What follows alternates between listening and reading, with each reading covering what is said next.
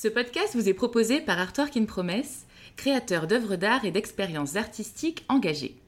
Si vous aimez les passionnariats, pensez à vous abonner sur votre plateforme d'écoute favorite et à noter 5 étoiles, ça nous aide beaucoup.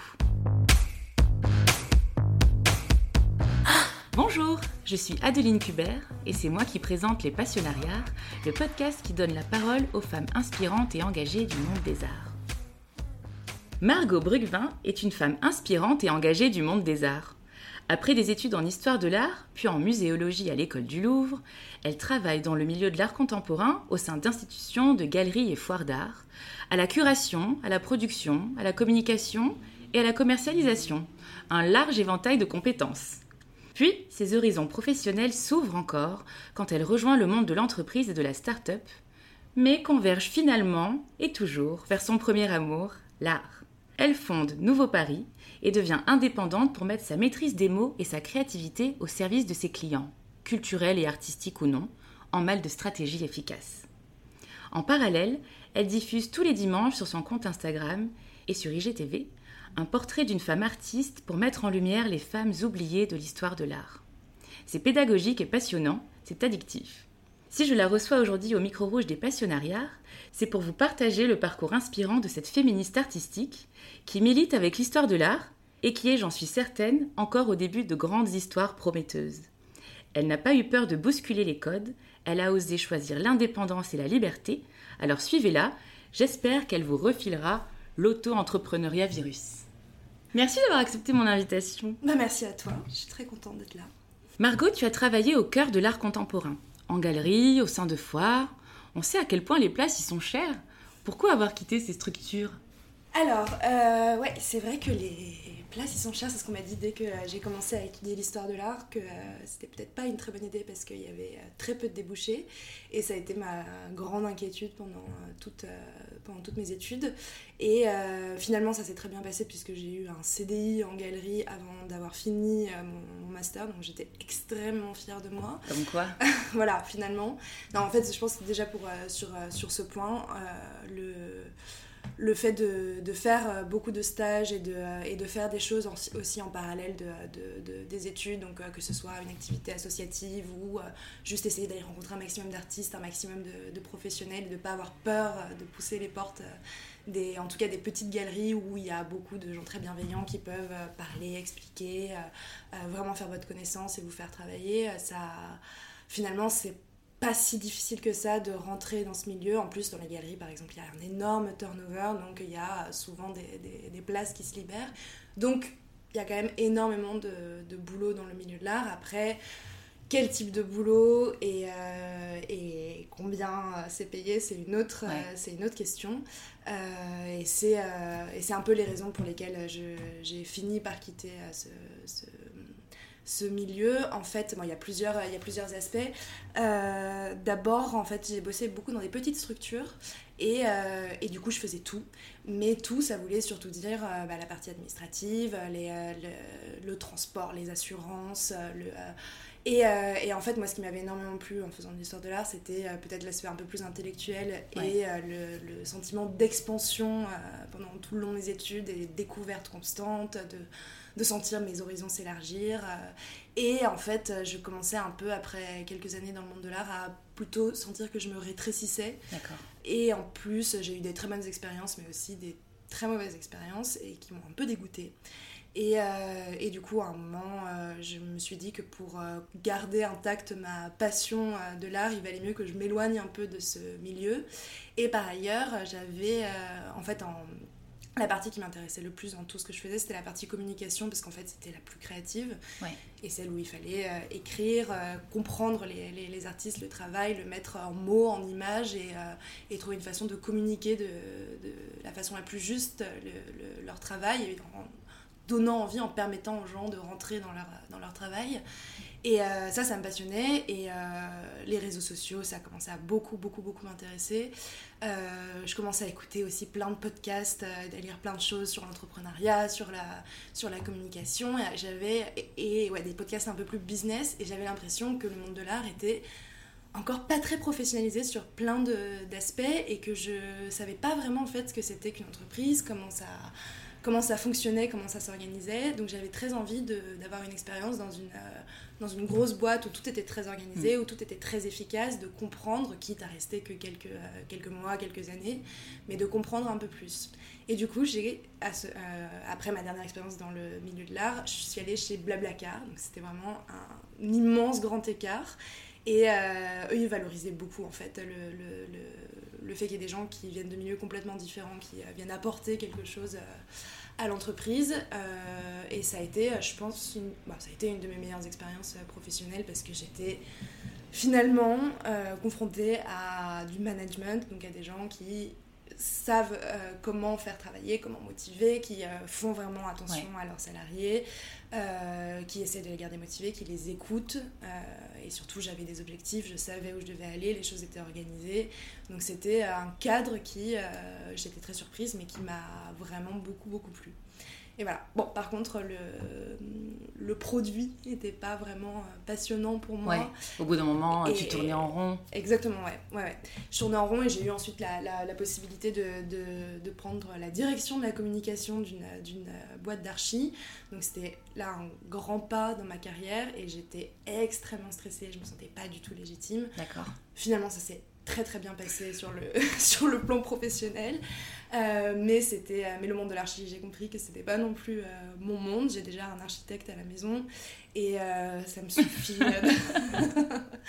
et, et, en fait, du coup, à, la fin de cette expérience, ils m'ont proposé de rester, mais, mais je sentais qu'il y avait un truc qui allait pas. Quoi. D'accord. Et, et, je, et j'avais pas envie de me limiter uniquement à l'architecture, de parler du coup 24 heures sur 24 d'architecture pendant la journée avec mon mec et le soir avec mon mec.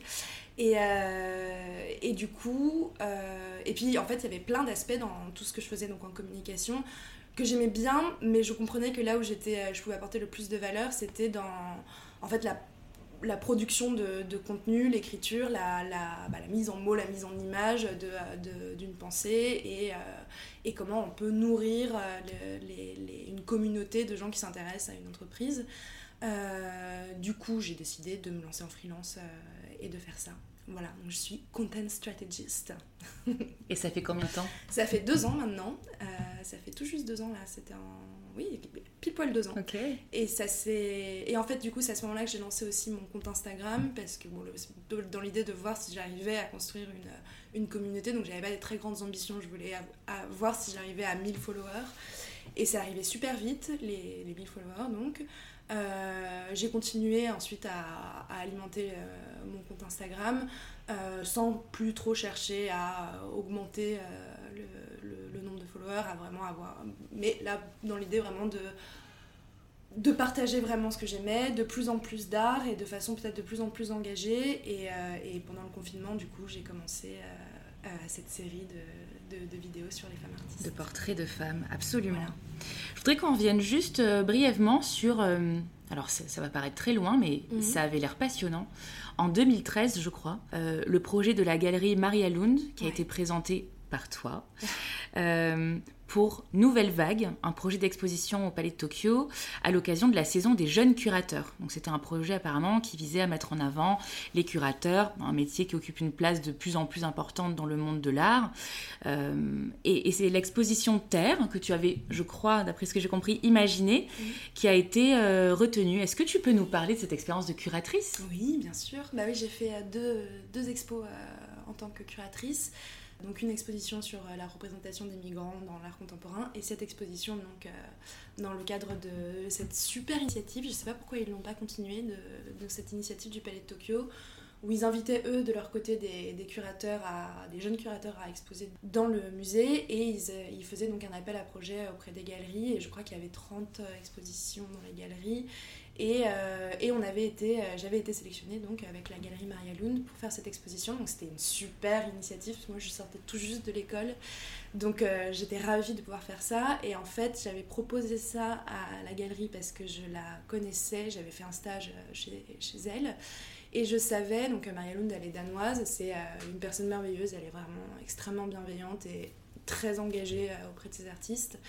Et, et en fait, elle, elle est danoise et elle représente énormément d'artistes qui font de la céramique. dans le pays du Nord, il n'y a pas du tout la même vision de, ce médium qui est la céramique, qui est très utilisé par des, par des artistes contemporains, alors qu'en France, c'est très lié aux arts déco et on fait vraiment une grande différence entre art décoratif et beaux-arts. C'est vrai que c'est rare. ouais. ouais.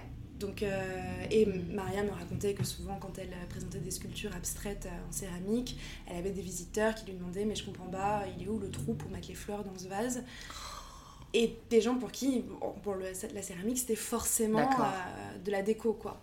Et ça pouvait pas être une œuvre d'art. Et elle, elle, elle, représente des artistes hyper intéressants qui, qui bossent la céramique. Et je trouvais que c'était intéressant de.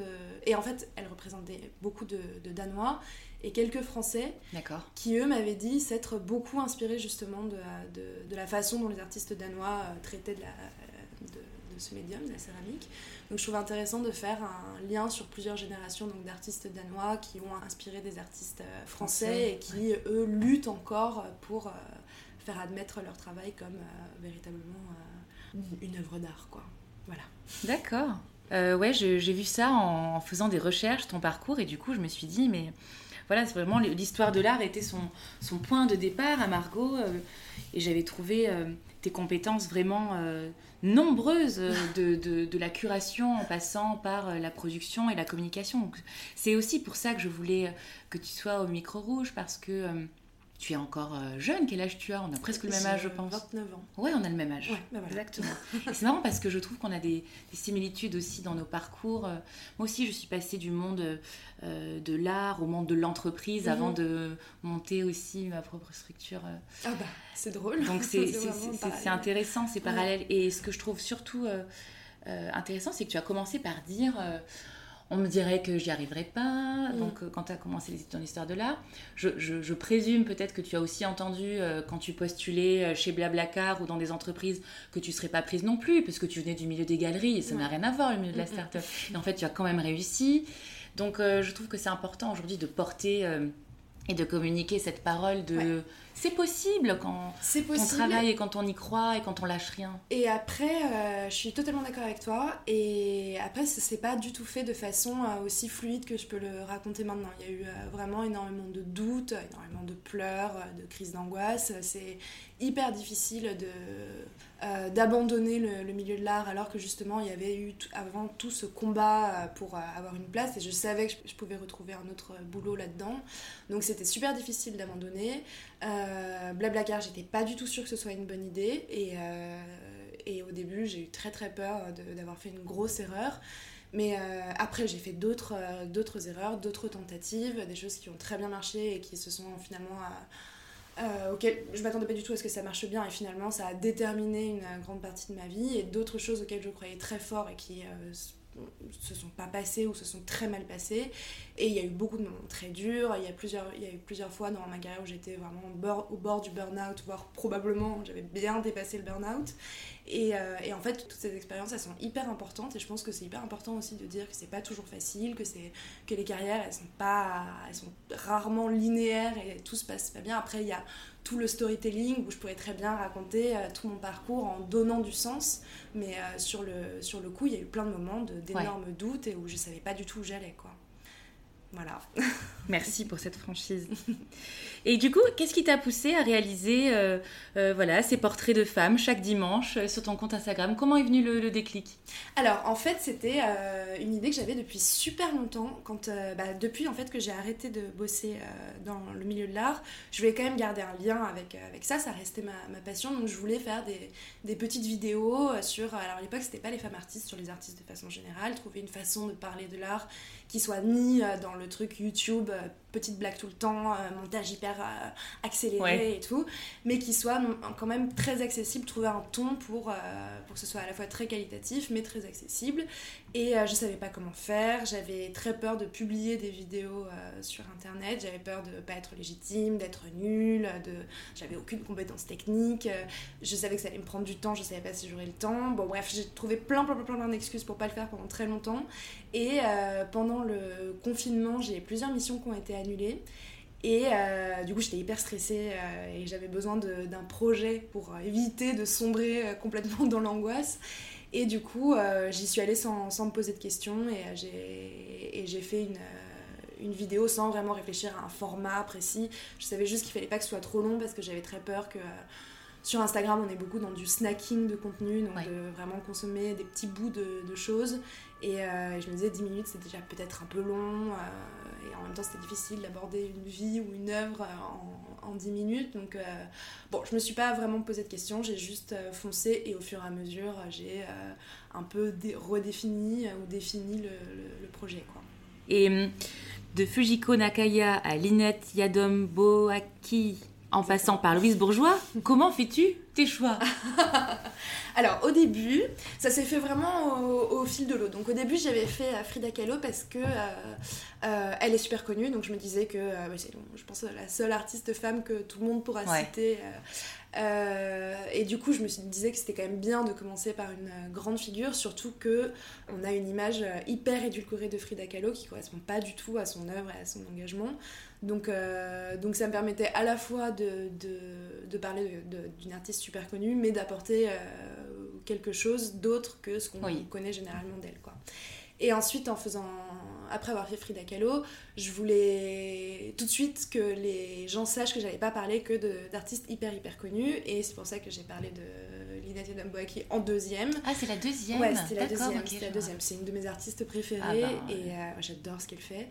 Et voilà, et encore une fois, c'était à la fois, euh, très pratique parce que c'est très très beau ce qui est fait, c'est très accessible, et en même temps c'est très engagé, donc ça me permettait de parler aussi de la représentation des Noirs dans l'histoire de l'art, qui était mon sujet de mémoire, donc euh, c'est vraiment voilà, quelque chose d'hyper important pour moi, et en fait pendant tout le... À partir de ce moment-là, j'ai compris qu'il fallait que je fasse euh, des artistes que je trouvais à la fois esthétiquement merveilleuse, mais que euh, pour moi l'engagement des artistes est aussi hyper, euh, hyper important et intéressant et qu'il fallait jamais que euh, je laisse de côté ça par peur de bah, peut-être d'aborder des sujets un peu compliqués ou, ou, un peu sensibles pour certaines personnes ou de faire peur et que tout le, mon travail ça allait être d'essayer de rendre hyper accessible des travaux qui parfois sont, sont complexes ou sont durs et et euh, de, de, de, les faire aimer ou en tout cas de les faire comprendre euh, des, des, gens qui regardent mes vidéos.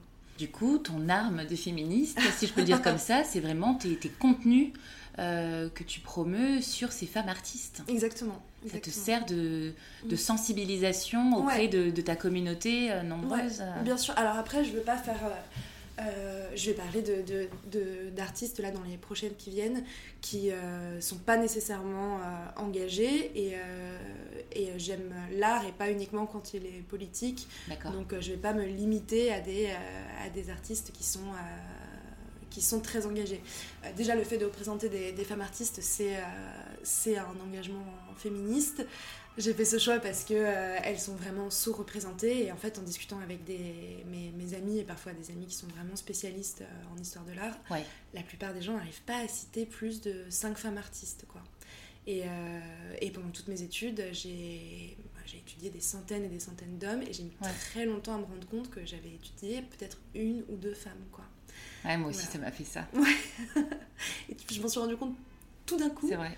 Et, et je m'étais jamais posé la question avant quoi et cinq femmes artistes racisées. Ah ouais, alors là. Euh, ouais, ouais, ouais. Non, ça c'est encore une autre, euh, une, autre, une autre question. Quoi. Tu contribues à ça. Hein. Moi j'ai découvert à travers tes vidéos euh, Zanele Moeli pour qui j'ai vraiment eu un coup de cœur mm. énorme. c'est extraordinaire son travail. Donc photographe et artiviste, si je peux le dire comme ça. Elle, elle se définit comme une, comme une activiste visuelle. Voilà, c'est ça. Mm. Et, donc je ne connaissais pas son travail, j'étais très touchée par ses portraits, particulièrement ceux euh, réalisant en hommage à sa mère. Et tu parles euh, de cette, euh, artiste mm.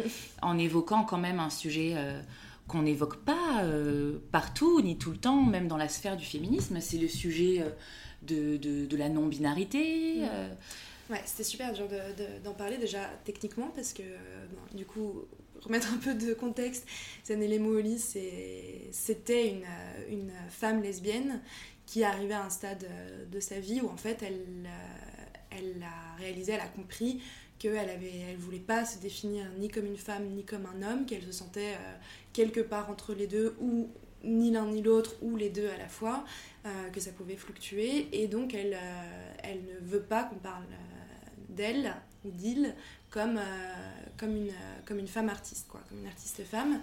Et, et en anglais, elle utilise les, les, personnes non binaires utilisent le prénom they.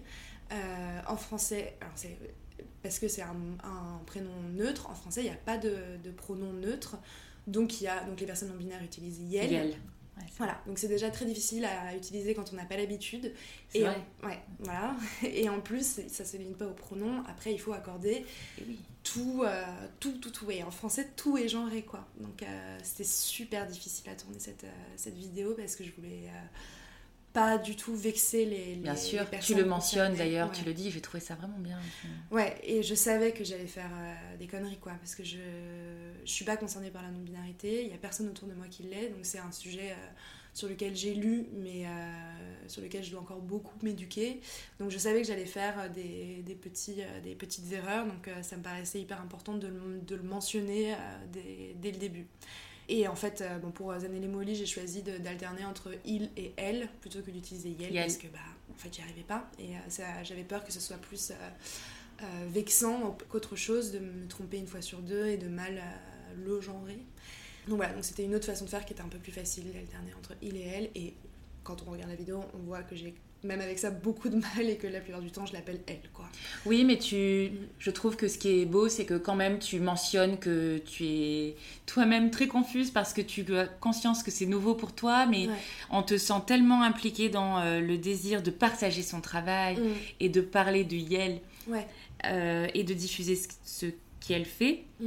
que euh, c'est hyper dur. faut être très concentré très bizarre que du coup, enfin. Oui, ça passe. C'est beau quand c'est beau, ouais. Mm. Mais moi, c'est bizarre, je peux pas dire que j'excuse parce que du coup, pareil, je suis pas concernée directement. Mais en tout mm. cas, moi, j'ai eu envie de te dire euh, bravo parce que je connaissais pas le travail de Zani mm. et, et, ce travail est très puissant. Donc, euh, bah, merci de diffuser ces artistes. Bah, merci, merci à toi, merci. Mais euh, elle, elle incarne beaucoup de choses que j'aime dans l'art parce que c'est vraiment sublime son travail. C'est bah, surtout ses autoportraits, comme tu disais, les, les, Mais oui. autoportraits en hommage à sa mère. Ils sont vraiment très beaux, c'est des photos de mode, quoi. Euh, Exactement. Moi, j'ai trouvé ça même chorégraphique. Exactement. Après, je ne suis pas très objective parce que moi, je danse depuis très longtemps. Ah bah Mais du coup, ça m'a ça ça donné des envies de création. Bah voilà, celle avec les, les gants les gants ah, de oui, vaisselle. bah oui, totalement. Bah, il y a toute une dimension dans le costume, dans la scène. Enfin, c'est vraiment c'est hyper, hyper, hyper, hyper beau. Et en plus, c'est quand on commence à un peu plus. en fait, au début, je l'aimais pas trop quand je. Parce que je l'ai vu une ou deux fois dans des expositions collectives. D'accord. Et j'avais pas du tout lu et je me disais oh, ok bon c'est des jolies photos euh, de femmes noires. J'avais pas compris que c'était des autoportraits à chaque fois. Euh, bon je sais pas si c'est très puissant c'est super beau j'aime bien mais euh, en fait quand on se penche sur son travail c'est hyper hyper fort parce que tous les, tous les autoportraits sont liés soit à des histoires donc sont liés à son à son expérience en tant que, que, personne noire donc soit à des histoires personnelles où elle a été victime de, de racisme soit à des épisodes de, de, de l'histoire de de, l'Afrique du Sud, puisqu'elle est île et sud-africain. Et c'est euh, à chaque fois hyper, hyper puissant quand on réalise que cette très jolie photo, euh, en fait, est soit en hommage à sa mère qui était domestique, soit euh, fait référence à des pratiques ignobles de torture. Donc bon, c'est vraiment... Oui, tu parles notamment, comment tu dis, tu parles de, de viol il y a un mot que tu associes qui désigne en fait euh, ce que subissent. Ouais, voilà, exactement. Est-ce que tu peux nous parler de. Ouais, ben alors, ça, c'est. Donc, il y a tous ces, hum, ces autoportraits que Zanelli Molly fait depuis 2014, mais en fait, depuis beaucoup plus longtemps, elle a commencé une grande série euh, où elle photographie des personnes de la communauté LGBTQI, euh, sud-africaine. Et euh, en fait, en fait l'Afrique du Sud, c'est euh, c'est vraiment hyper paradoxal euh, la situation. Des, Mais oui. ouais, bah, en fait, c'est un pays qui est hyper progressiste. Ça a été le premier pays qui a écrit dans sa constitution, qui a déclaré l'interdiction de, comment on dit, de discriminer, des, des, personnes, donc non seulement en fonction de leur couleur de peau, mais aussi de leur genre et de leurs orientations sexuelles. c'est un des premiers pays au monde qui a légalisé le, le, le mariage gay avant la France. Et, mais en parallèle, il y a énormément d'actes de, violence euh, contre la communauté LGBTQI, qui est en plus hyper forte et euh, hyper euh, vocale. Et il y a. alors, ça, j'ai dû le couper dans la vidéo, mais il y a, il y a pas mal de chiffres assez fous. C'est jusque 500 femmes lesbiennes violées par, par an. Donc c'est des viols correctifs, donc pour les faire rentrer dans le droit chemin je suis pas certaine que ça marche très bien de violer des femmes pour les rendre hétérosexuelles. C'est une pratique qui est, euh, c'est, enfin, c'est quand même pas euh, légalisé. Ah non, absolument pas. Non, non, absolument pas. Et mais ils, disent ça comme ça, les hommes entre eux, euh, viol correctif pour, pour, pour rendre les femmes lesbiennes hétéros, quoi. C'est un truc qui se pratique là-bas. Qui se pratique. Alors, j'ai pas assez lu pour savoir d'où ça vient, comment ça vient. Je sais qu'il y a une, une personne qui travaille beaucoup avec Zanelli Molly qui s'appelle Lerato Doumse, j'espère que je ne me trompe pas dans son nom, qui euh, travaille beaucoup sur ça et sur euh, la, comment les, les, différents, les différents peuples africains euh, ont, ont, reçu l'homosexualité, comment ils la traitent. Il y a beaucoup de peuples dans lesquels ça se passe très bien, il y en a où ça se passe très mal, et c'est le cas donc, dans, dans, plusieurs populations sud-africaines qui bah, ont cette pratique des, des, des, viols correctifs. Et ces 500 viols par an, c'est uniquement ceux qui sont déclarés quoi. Donc il y en a certainement euh, beaucoup beaucoup beaucoup plus et les femmes en sont violées et généralement euh, torturées plus encore et, euh, et, trouvent, et trouvent la mort quoi. Donc c'est vraiment quelque chose d'horrible et Zanelli elle prend en photo ces personnes beaucoup de ces personnes qui ont, qui ont subi ces, bah, tortures euh, mais elle les prend en photo totalement dehors de leur contexte, donc généralement sur un fond sombre, sur un fond sobre.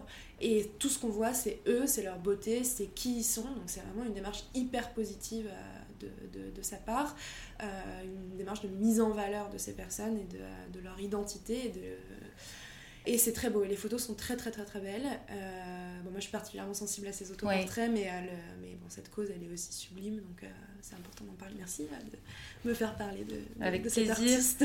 Pour les auditrices et les auditeurs qui nous écoutent, on mettra dans euh, la page du site Les Passionnariats dédié à ton épisode des images et des, des œuvres de Zanelle Moueli. Ça veut dire la dernière. Zanelle, puisque c'est le... son père est mort juste après sa naissance, donc c'est effectivement la dernière. Je voulais euh, revenir avec toi sur euh, ton mémoire, justement, tu l'évoquais tout à l'heure. Pendant ta formation en master, je crois, à l'école du Louvre, euh, donc, tu as donc fait ton mémoire sur les artistes africains et le marché de l'art. Et je voulais savoir si tu pouvais nous, parler de cet intérêt-là. Oui, bien sûr. Ben, alors, à la fin de mon master, j'ai commencé à me rendre compte que j'avais étudié que l'histoire de l'art occidental et euh, j'avais pas une passion particulière euh, pour, euh, pour l'Afrique, j'y avais jamais mis les pieds. Euh, mais ça me semblait, de faire ce mémoire, ça me semblait un moyen pour moi de, de comprendre un peu plus, peut-être d'avoir d'autres points de vue et d'autres visions de l'art. Donc c'est de façon totalement naïve que je, que je me suis lancée là-dedans et ça a changé ma vie. Et bah, sincèrement, mon engagement féministe et tous les engagements que j'ai eus découlent de, de, de, ce mémoire, puisque pour le faire, j'ai dû lire, lire énormément d'auteurs, euh, soit non-occidentaux, soit euh, de beaucoup d'auteurs américains qui ont fait, des, euh, des, fait avancer les post-colonial studies, et les, donc qui sont tous ces mouvements de remise en question de l'histoire, de la de la façon dont on considère la société donc euh, blanche qui, est, qui est imposée par euh, un système blanc patriarcal. Et euh, donc c'est un mouvement qui est hyper fort dans, aux États-Unis depuis les années 80, dont on commence à peine à entendre parler ici. Donc c'est toutes les gender studies, les post-colonial studies, les queer studies. Et, et du coup j'ai plongé dans ce, dans ce monde et, et bah, ça a vraiment changé ma vie, ma perception du monde. Euh, donc c'était vraiment une année, euh, j'ai des souvenirs incroyables de, l'écriture de, des recherches et de l'écriture euh, de, ce mémoire. Déjà j'ai découvert énormément d'artistes, j'ai aussi compris à quel point c'était compliqué de parler d'un art qui est produit par des personnes noires quand on est blanc, que énormément de blancs l'avaient fait avant et que c'était souvent avec de très très bonnes intentions. Mais je pense que la conclusion de mon mémoire, ça aurait pu être euh, l'enfer est pavé de bonnes intentions. C'est. Euh, ah ouais. ouais, ouais, Bon, je pourrais en parler pendant des heures. Non, mais, c'est euh, super intéressant. Moi, ça m'intéresse que tu développes. Bah, déjà, bon, moi j'étais.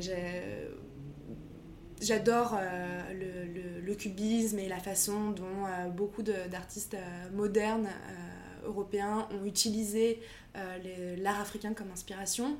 En me penchant un peu plus dessus, je me suis rendu compte qu'ils l'avaient utilisé comme une façon de, rejeter la, culture occidentale, le savoir occidental, et parce qu'ils projetaient dessus une idée de, sauvagerie, de mysticisme, de, magie noire, quelque chose de très mystérieux et de et que euh, et qu'ils les considéraient pas du tout pour euh, ils s'en foutaient en fait de, de, ce que voulaient dire ces masques de ce que voulait dire euh, cette culture et que c'était pour cette esthétique, complètement radicalement différent de, de la peinture occidentale. Donc c'est c'est pas la question c'est est-ce que c'est gênant ou pas de, se servir d'une culture pour sans avoir vraiment une connaissance de, de, ce qu'elle est pour, pour créer son propre, sa propre œuvre.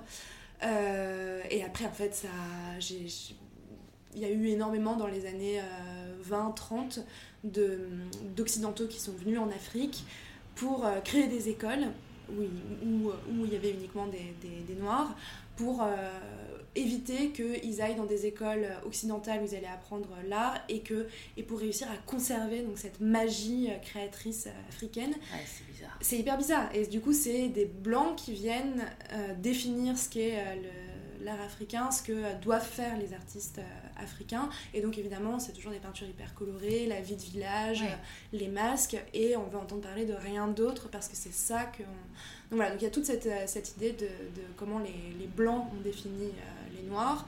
Après, il y a aussi cette idée de, de comment les noirs, donc d'abord dans un processus de sublimation, pour des termes un peu complexes, euh, s'approprient les, les, les bah, le fait qu'on leur, on leur reproche de danser, de, de, rien foutre, de tout ce qu'on leur reproche, ils en font des forces et, et leur identité, mais du coup c'est encore euh, une identité que les blancs ont définie pour eux, même s'ils se, ils se l'approprient, ils en font quelque chose de positif.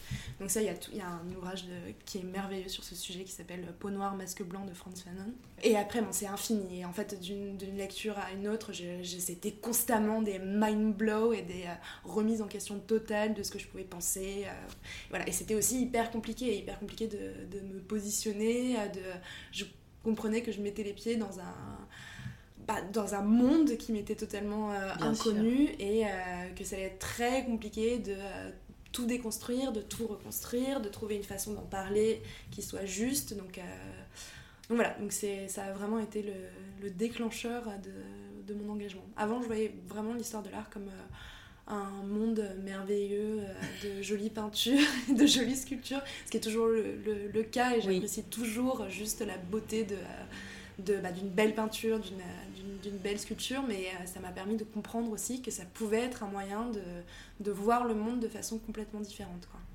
Et est-ce que du coup, il y a eu bah, des connaissances qui ont émergé sur tel et tel artiste en Occident, peut-être qui s'était mal comporté finalement et que ça se savait pas, et, et où du coup ça, t'a peut-être cassé des mythes?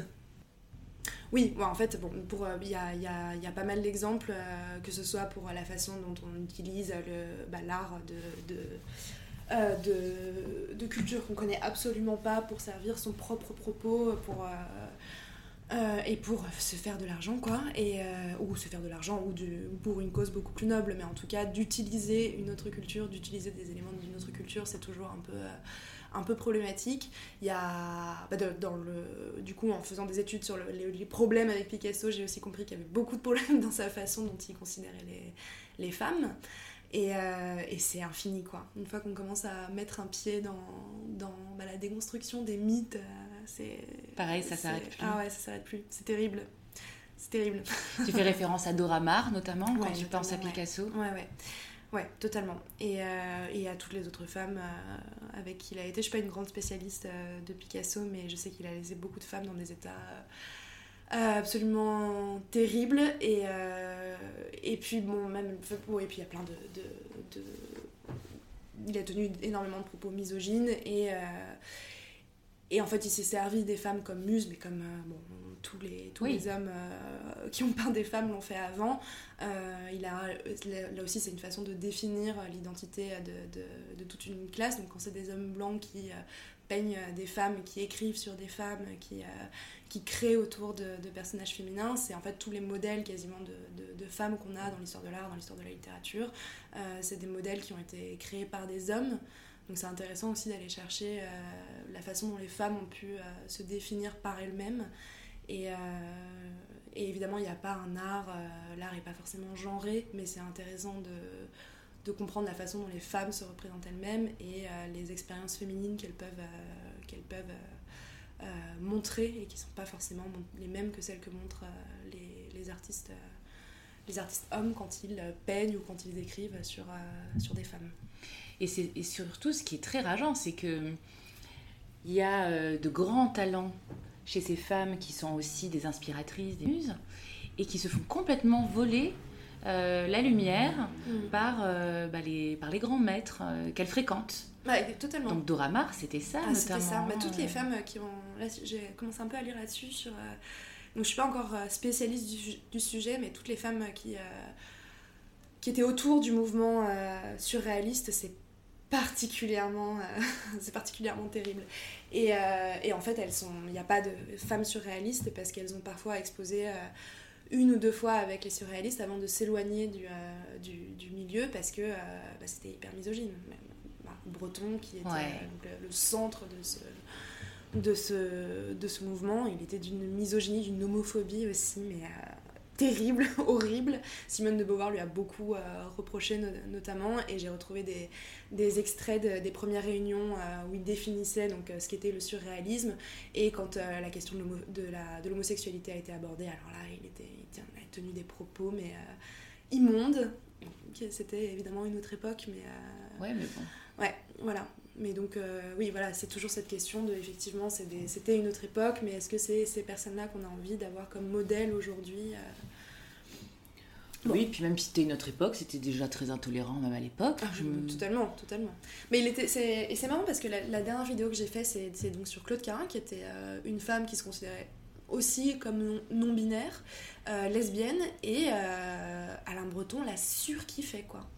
Euh, donc c'est marrant, il, a, il, a, il avait peut-être évolué euh, entre temps, mais en tout cas il a, il a représenté que des femmes euh, et il a ouais, il a représenté, il a poussé euh, le, le, mouvement surréalisme à se diriger euh, vers une représentation, représentation de la femme comme euh, liée au désir, liée à, l'inconscient, mais jamais à la rationalité, liée à la nature. Donc il mettait en avant l'aspect, bah, un peu comme les, Noirs en Afrique, l'aspect un peu magique. mais du coup, ça coupe toutes ces personnes de la rationalité, de, des lumières, de la modernité. Donc c'est vraiment les reléguer. Et quand ils sont valorisés, c'est parce que euh, justement ils sont euh, bah, pas des êtres rationnels quoi. Donc, des êtres mystiques. Mm. Ok. Mm. Margot, peux-tu nous parler de ton féminisme? Alors, mon féminisme, on en a parlé un peu avant le, de, de, de commencer à, enregistrer. Euh, il y a plein de féminismes. Euh, je me suis toujours considérée comme, euh, comme féministe puisque c'est bon, quand même le, vouloir l'égalité entre les hommes et les femmes. Donc je pense que c'est difficile de ne pas l'être. Voilà, c'est ça. Mais c'est un mot qui fait peur, quoi. Exactement. J'ai des copines euh, qui, bon, jusqu'à il y a quelques années, je pense que là ça a un peu changé ces dernières années. Moi, j'en ai encore. Ah ouais? Bah, j'ai des copines qui sont totalement féministes, mais si tu leur dis qu'elles que t'admires leur féminisme, je suis pas du tout féministe, absolument Exactement. pas. Ouais, c'est un mot qui fait super peur et, euh, et qui est associé. Euh, bah, ce serait assez intéressant de discuter pendant super longtemps pourquoi euh, on a peur des féministes et pourquoi le. Parce que j'allais dire que c'est associé à des, à des femmes qui gueulent et qui, et qui descendent dans la rue, qui descendent seins nus, qui, qui sont parfois jugées hystériques. Et en fait, tous ces toutes les, raisons pour lesquelles on a peur des, du féminisme et de se considérer comme féministe, elles sont hyper sexistes, quoi. Parce que c'est quoi le problème Bien sûr. Les femmes qui gueulent. Exactement. Donc voilà. C'est qu'on nous a pas, euh, selon les éducations, évidemment, mm. euh, habitués à ça. Ouais, totalement. Non, mais c'est hyper. Euh, moi, tu vois, je lutte encore énormément avec ça. Pour moi, c'est hyper difficile d'être même sur Instagram, tu vois, de, de, en même temps, là, je commence à avoir un peu une communauté, donc j'ai envie de, de, parler de toutes les choses euh, que, qui, me tiennent, qui, me tiennent, qui me tiennent à cœur. En même temps, j'ai j'ai pas du tout envie de brusquer les gens, de les, euh, de les choquer. J'ai pas envie d'être considérée comme euh, une passionnariat, tu vois, de, euh, de, d'entendre de moi, tu vois, ou que des gens pensent, ouais, elle est, alors elle, elle est vraiment hyper engagée, elle toujours point levé, non, alors qu'en fait, c'est, très bien, c'est très bien de l'être, mais je dois lutter encore contre la, ma volonté d'être perçue comme douce, comme comme euh, hyper agréable, euh, toujours euh, conciliante, bienveillante. Et c'est des choses dont je, suis très contente. Je, veux être conciliante et bienveillante. mais, mais en même temps, j'ai vraiment peur d'être d'avoir une image de, de, femmes qui gueulent, de femmes qui gueulent, de passionnées. Donc toi aussi, tu luttes contre ça. Ah bah je lutte, mais c'est comme tout, j'ai tellement de, de couche de, de, sexisme, de, racisme, de tout. Euh, euh, qu'il faut décentrer, déconstruire. qu'il faut déconstruire, c'est jamais terminé quoi. Et, euh, et pour tout, tu vois, j'ai eu énormément de mal à me sentir légitime dans plein de. Bah, pendant très longtemps, en fait, j'avais l'impression que j'avais jamais été victime de, du patriarcat quoi. Bon, ensuite, j'ai eu vraiment des expériences sexistes terribles.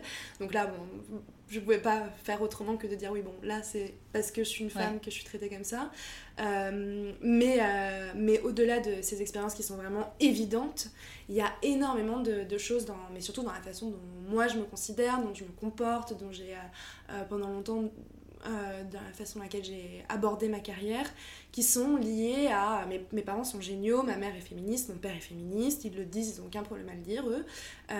mais il y a dans leur éducation, dans l'éducation que j'ai eue à l'école, euh, plein de choses qui sont hyper ancrées, de euh, pas vouloir faire du bruit, de pas vouloir euh, me mettre en avant, de pas... Enfin, donc c'est infini quoi. Et puis de me jamais me sentir légitime d'avoir toujours peur de, de, de, parler de tu vois j'ai eu plein de copains aussi qui étaient à Sciences Po euh, et euh, je me souviens de, de, très long, de très longues soirées où on était peut-être une ou deux meufs avec euh, une dizaine de mecs et à l'époque j'étais pas du tout consciente qu'il y avait ce problème des, femmes qui s'expriment pas dans les mais effectivement pendant ces débats là je m'en suis cette pendant cette discussion là je me suis rendu compte a posteriori que euh, dès que ça commençait à parler de politique ou dès que ça commençait à parler de, de, sujets un peu euh, touchy ou en tout cas complexes, euh, généralement nous-mêmes on a arrêté de, de parler parce qu'on considérait qu'on ne savait pas assez, alors que certains des mecs ne savaient pas du tout de quoi ils parlaient. Pas à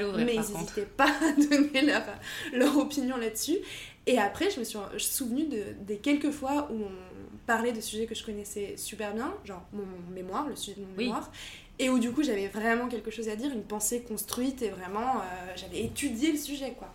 Et où en fait euh, mon avis était balayé et, euh, et on m'a coupé la parole, mais immédiatement alors que j'étais une spécialiste du sujet et que je m'adressais à des gens qui n'avaient jamais fait d'études, de recherche sur ce sujet quoi. Et sur le coup, ça m'avait pas. J'avais pas du tout pensé euh, que, euh, que c'était un truc sexiste. Je me suis juste pensé, dit, oh, putain, peut-être mes amis sont cons en fait. Ouais, ouais. Tu disais que c'était individuel, sans prendre conscience que c'était culturel. Ouais, systémique, absolument. Mm, mm, mm. ça relève du système, quoi. J'espère qu'ils écouteront cet épisode. voilà, donc, mais c'est ça, il faut constamment se remettre en question soi-même, remettre en question. Enfin, que les hommes aussi se remettent en question, mais sans se sentir. Euh, parce que je, je, suis consciente que ça doit être. Déjà, c'est hyper difficile pour moi de euh, remettre en question euh, euh, mon sexisme, mon racisme, parce que je suis sexiste envers moi-même, mais aussi envers d'autres femmes que je juge pour la façon dont elles, s'habillent, la façon dont elles parlent. Bon, je peux pas m'empêcher d'être d'être très sexiste et d'essayer de, ravaler vite, vite, vite ces pensées, mais c'est parfois. Oh merde, je vais être dans la sororité Oh, qu'est-ce que je dis? N'importe quoi Exactement, c'est exactement ça. Donc, ouais, c'est vraiment un un combat infini, c'est loin d'être toujours confortable. Et je pense que pour les hommes, ça doit être encore plus inconfortable parce que là, ils sont directement montrés du doigt. Donc, euh, euh, donc je comprends que la, première réaction, ce soit de gueuler et de dire euh, pas tous les hommes, moi je suis pas comme ça et tout, mais c'est peut-être mieux de réfléchir et d'être dans ce truc de tout le temps vouloir s'améliorer et de et voilà, et même si on n'est pas d'accord, euh, de, de, vraiment écouter euh, l'autre, de vraiment écouter les expériences de l'autre, plutôt que de donner ton avis euh, bah, de blanc quand un noir te parle de son expérience, ou d'homme de, quand une femme te parle de son expérience. Ok. Mm. Tu as reçu un enseignement au conservatoire Eric Satie. qui propose un enseignement artistique spécialisé en musique, théâtre et danse. Tu es une artiste aussi? Alors, quand j'étais petite, je voulais être euh, comédienne, écrivain et euh, journaliste. et... Et voilà, donc du coup, je, je voulais juste euh, écrire euh, sur les choses qui m'intéressaient, sur l'art et euh, voyager beaucoup, écrire sur mes voyages et aussi être comédienne et peut-être réalisatrice. C'était tous mes buts quand j'étais C'est génial. Voilà. C'est pas fini. C'est pas fini, c'est pas fini, c'est pas fini. Bon, maintenant j'écris beaucoup bah et, je voyage un peu et j'espère plus quand ce sera possible.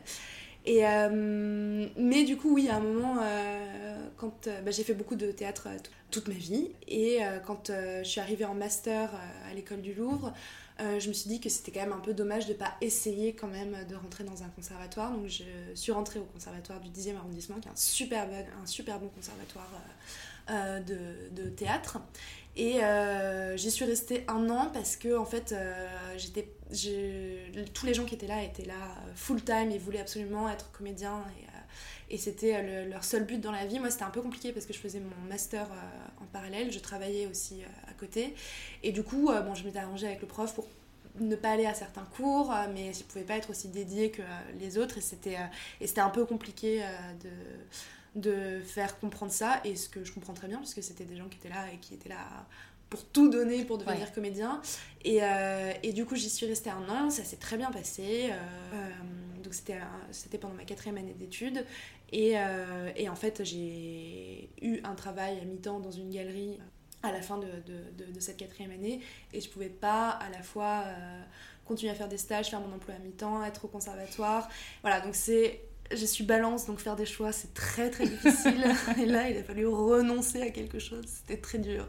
Mais voilà, je pouvais peut-être je peux pas être euh, écrivain, journaliste, euh, comédienne, euh, artiste, voilà. Mais par contre, je me suis jamais considérée comme, comme artiste et j'ai jamais peint, j'ai jamais dessiné. je, je l'ai fait un tout petit peu pour un peu mieux comprendre la technique, mais j'ai pas du tout, c'est pas du tout en tout cas dans ce dans ma façon de, de m'exprimer quoi. J'aime beaucoup la photo mais je me considère pas comme, euh, comme photographe non plus et euh, la photo ou, le, ou, la vidéo ça me sert comme un moyen pour exprimer euh, mes pensées, ce que je veux exprimer mais je, mais je me considère pas comme ni vidéaste ni photographe quoi. Et ta définition de l'artiste à toi, quelle est-elle? Ah, C'est hyper compliqué. Bah, je pense que toute personne qui se définit artiste est artiste. Et même au-delà de ça, parce qu'il y a quand même beaucoup de, de, personnes, et surtout de femmes, qui n'osent pas dire qu'ils sont artistes alors qu'ils créent. Toute personne qui crée euh, dans un but euh, autre qu'un un but utilitaire est euh, un artiste. Et si tu devais me présenter une passionnariat de ton entourage, à qui me présenterais-tu? De mon entourage, ah, j'ai plein de, de, femmes qui m'inspirent. Mais euh, dans mon entourage euh, proche, euh, bah, je pense que ce serait pas mal de, oui, ce serait pas mal de te présenter Maria Lund, qui est donc la, la première galeriste avec qui j'ai travaillé.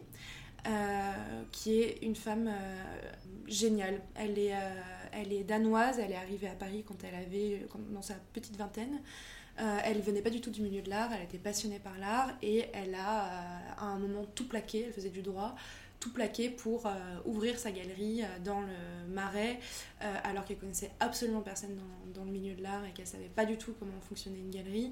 Et ça fait maintenant beaucoup plus que 20 ans qu'elle est, est, est installée et qu'elle se bat pour, pour vivre. Et c'est hyper important de soutenir les petites galeries qui se battent pour survivre. En plus, elle est dans le marais juste à côté de, du boulevard Beaumarchais. Donc, ils ont eu euh, les gilets jaunes, euh, les, les, grèves, ensuite le, COVID. Donc, c'est vraiment des. Il y a énormément de galeries qui sont dans des situations très, très, très compliquées. Et. Et c'est important de les, soutenir, de les soutenir, d'y aller. Je sais qu'il y a beaucoup de gens qui ont très peur de rentrer dans les galeries, qui se sentent pas, qui se sentent pas à leur place, qui se sentent pas acceptés. Pour le coup, Maria, elle est incroyable. Elle son bureau est en bas. Dès qu'elle entend la porte s'ouvrir, elle monte, elle salue avec beaucoup de chaleur les personnes qui viennent.